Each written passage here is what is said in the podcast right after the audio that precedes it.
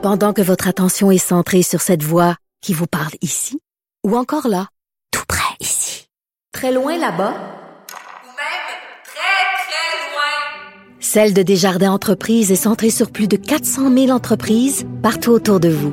Depuis plus de 120 ans, nos équipes dédiées accompagnent les entrepreneurs d'ici à chaque étape pour qu'ils puissent rester centrés sur ce qui compte, la croissance de leur entreprise.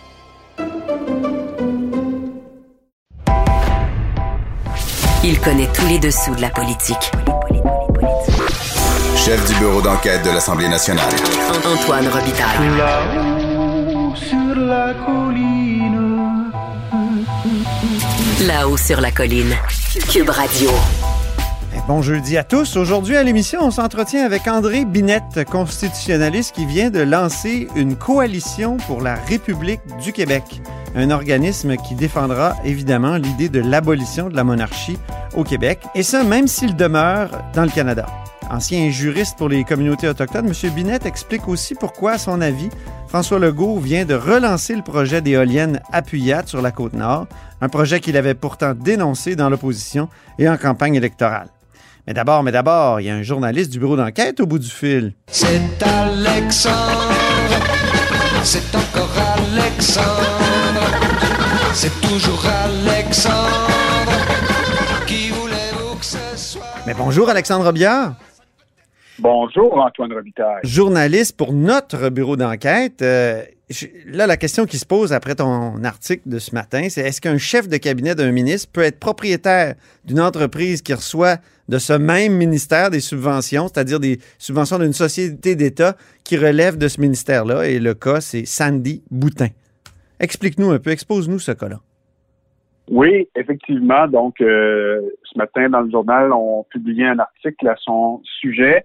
Donc, euh, M. Boutin est chef de cabinet de la ministre de la Culture, Nathalie Roy, depuis 2019.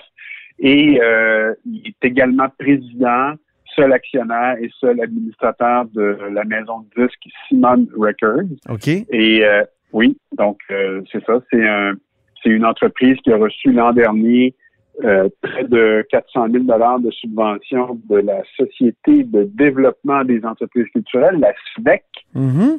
Et donc, euh, ce montant euh, que cette entreprise-là, cette maison de disques-là reçoit est à la hausse depuis euh, trois ans. Donc, voilà, c'est un peu ça le, Ouais. le topo. Donc là, la question qu'on se pose, c'est est-ce qu'il est en conflit d'intérêt, dans le fond? C'est ça. Ben, dans le fond, il a suivi les règles. Ça, il faut, il faut le, le souligner. Là. Monsieur Boutin, il était tout à fait conscient de sa situation dès son, dès avant son entrée en poste. Il m'a même dit qu'il avait consulté un avocat qui avait formulé un avis sur sa situation à l'effet qu'il ne devrait pas se départir de sa compagnie en vertu des règles en vigueur. Mhm. Donc, euh, quand on parle de règles, c'est évidemment les règles qui s'appliquent au personnel des cabinets euh, ministériels comme lui. Et c'est des règles euh, donc qui sont euh, corollaires du, euh, du code d'éthique de l'Assemblée nationale. Donc, dès Donc, son entrée en donc il fait tout, tout selon les règles, c'est ça? Il n'y a, pas de problème. euh, Non, lui, je, de ce côté-là? je- il, a, il a vraiment été euh, tout à fait proactif, comme on aime dire, dans ce genre de situation-là. Donc, Oui. il- là-dessus, il a reçu un avis de la commissaire, d'ailleurs, aussi, euh, dit-il. Euh, donc, euh, après avoir déclaré son intérêt, euh, il y a eu des balises euh, qui ont été mises en place euh, vraisemblablement à la suggestion de, de la commissaire à l'éthique pour notamment limiter ses communications avec la SODEC, parce qu'on sait que dans ses attributions, il, il est, il est responsable des sociétés d'État dont la SODEC fait, fait partie. Puis en entrevue, il m'a dit qu'il gérait les sociétés d'État, donc qu'il les supervisait dans, dans les grandes lignes. Puis après ça, dans un courriel, on m'a dit qu'il y a des balises qui ont été mises en place pour limiter ses communications avec la SODEC, par exemple. Personne ne peut lui parler des dossiers de Simon Records. Il doit se tenir loin de tout ce qui tourne autour des subventions, évidemment, des annonces qui euh, toucheraient directement ou indirectement à Simon Records. Donc, il y a quand même un périmètre qui est de sécurité, peut-on dire, qui a été érigé euh, autour de lui. Bon, ça, c'est rassurant quand même euh, qu'il y ait ce périmètre-là, mais il semble que les oppositions euh, ne, ne, ne croient pas. Puis certains experts que tu as consultés, je pense à Michel Nadeau, euh, croient pas que c'est suffisant. Ben, ce qu'il faut comprendre, c'est que le chef de cabinet, on dit souvent, c'est le premier conseiller du ministre. Ben oui.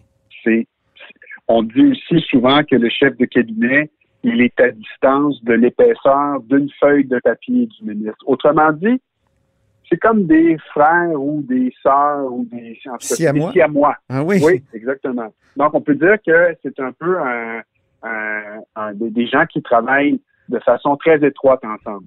Donc, Ouais. ils ont les pieds puis les mains dans les mêmes dossiers.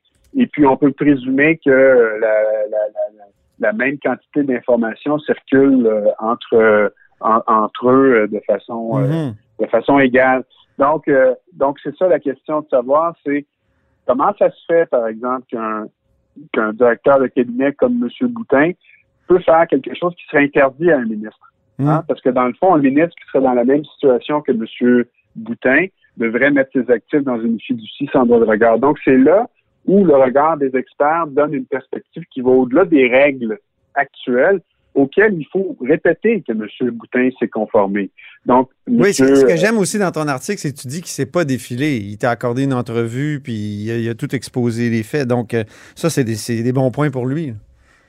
Tout à fait. Donc, tout ça, euh, c'est- certain que lui, il- a fonctionné en vertu des règles en vigueur. Puis, je pense que la commissaire à l'éthique, elle a rendu une décision aussi en, en fonction des règles en vigueur. Mhm. Mais, c'est là où le regard euh, extérieur que portent les experts, dont Michel Nadeau, qui est un consultant en gouvernance qui est bien connu, Ben oui. lui, il, il estime que M. Boutin devrait être soumis à quelque chose qui ressemble à ce que les ministres euh, euh, doivent, euh, doivent faire, c'est-à-dire mettre ses actifs dans une fiducie de regard, parce que lui, il m'a exprimé son malaise au fait qu'actuellement, M. Boutin communique toujours avec la directrice générale de sa maison de disques. C'est ce qu'il m'a dit en entrevue. Ouais. Évidemment, il m'a précisé qu'il n'est pas dans la gestion quotidienne de la maison de disques, Mhm. mais il est, il est- il est quand même tenu au courant, m'a-t-il dit, des, des décisions qui sont peut-être plus stratégiques ou, euh, ou d'envergure, comme euh, qui retient-on comme euh,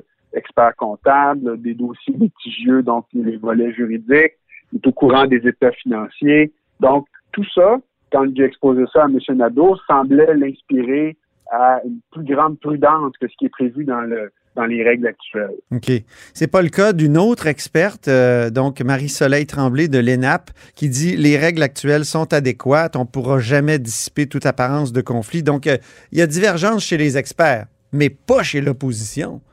Là, j'ai- lu ton, papier tout à l'heure de réaction de l'ancienne ministre de la Culture, Christine Saint-Pierre, qui est maintenant critique en matière de, culture, euh, la libérale, donc euh, c'est une libérale. Là, elle juge ça préoccupant.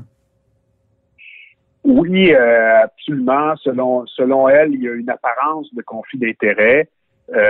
Donc, c'est le constat qu'elle fait. Selon, elle, c'est clair. Elle estime même que la ministre doit faire rapport publiquement de son implication dans le dossier. Autrement dit, comment elle a géré ça, probablement s'expliquer là-dessus. Euh, et, euh, et donc, euh, puis il y a son collègue aussi, Marc Tanguay, qui Oui. est porte-parole en matière de justice, qui lui estime que cette situation-là est, est, est inacceptable. Pour lui, c'est inconcevable qu'une personne puisse gérer le cabinet de la ministre de la Culture, puis en même temps gérer une entreprise culturelle qui bénéficie de, de l'argent public. Puis, euh, donc, euh, il demande à Mme Roy de faire cesser cette situation-là. Est-ce qu'on s'attend à d'autres réactions aujourd'hui? Est-ce que Nathalie Roy va réagir ou est-ce que tu, tu vas pouvoir lui parler, tu penses? C'est euh, c'est- effectivement c'est c'est un dossier qui, euh, qui est à suivre aujourd'hui. Madame Roy n'était pas en chambre aujourd'hui, donc donc j'imagine que elle doit elle, sera probablement en Mhm. mesure de répondre un peu plus tard. Très bien. Ben, merci beaucoup, Alexandre Robillard, Merci Antoine Robitaille. qui est journaliste à notre bureau d'enquête et qui publie ce matin euh, un texte euh, intitulé Un double emploi controversé pour un directeur de cabinet. Vous êtes à l'écoute de là-haut sur la colline.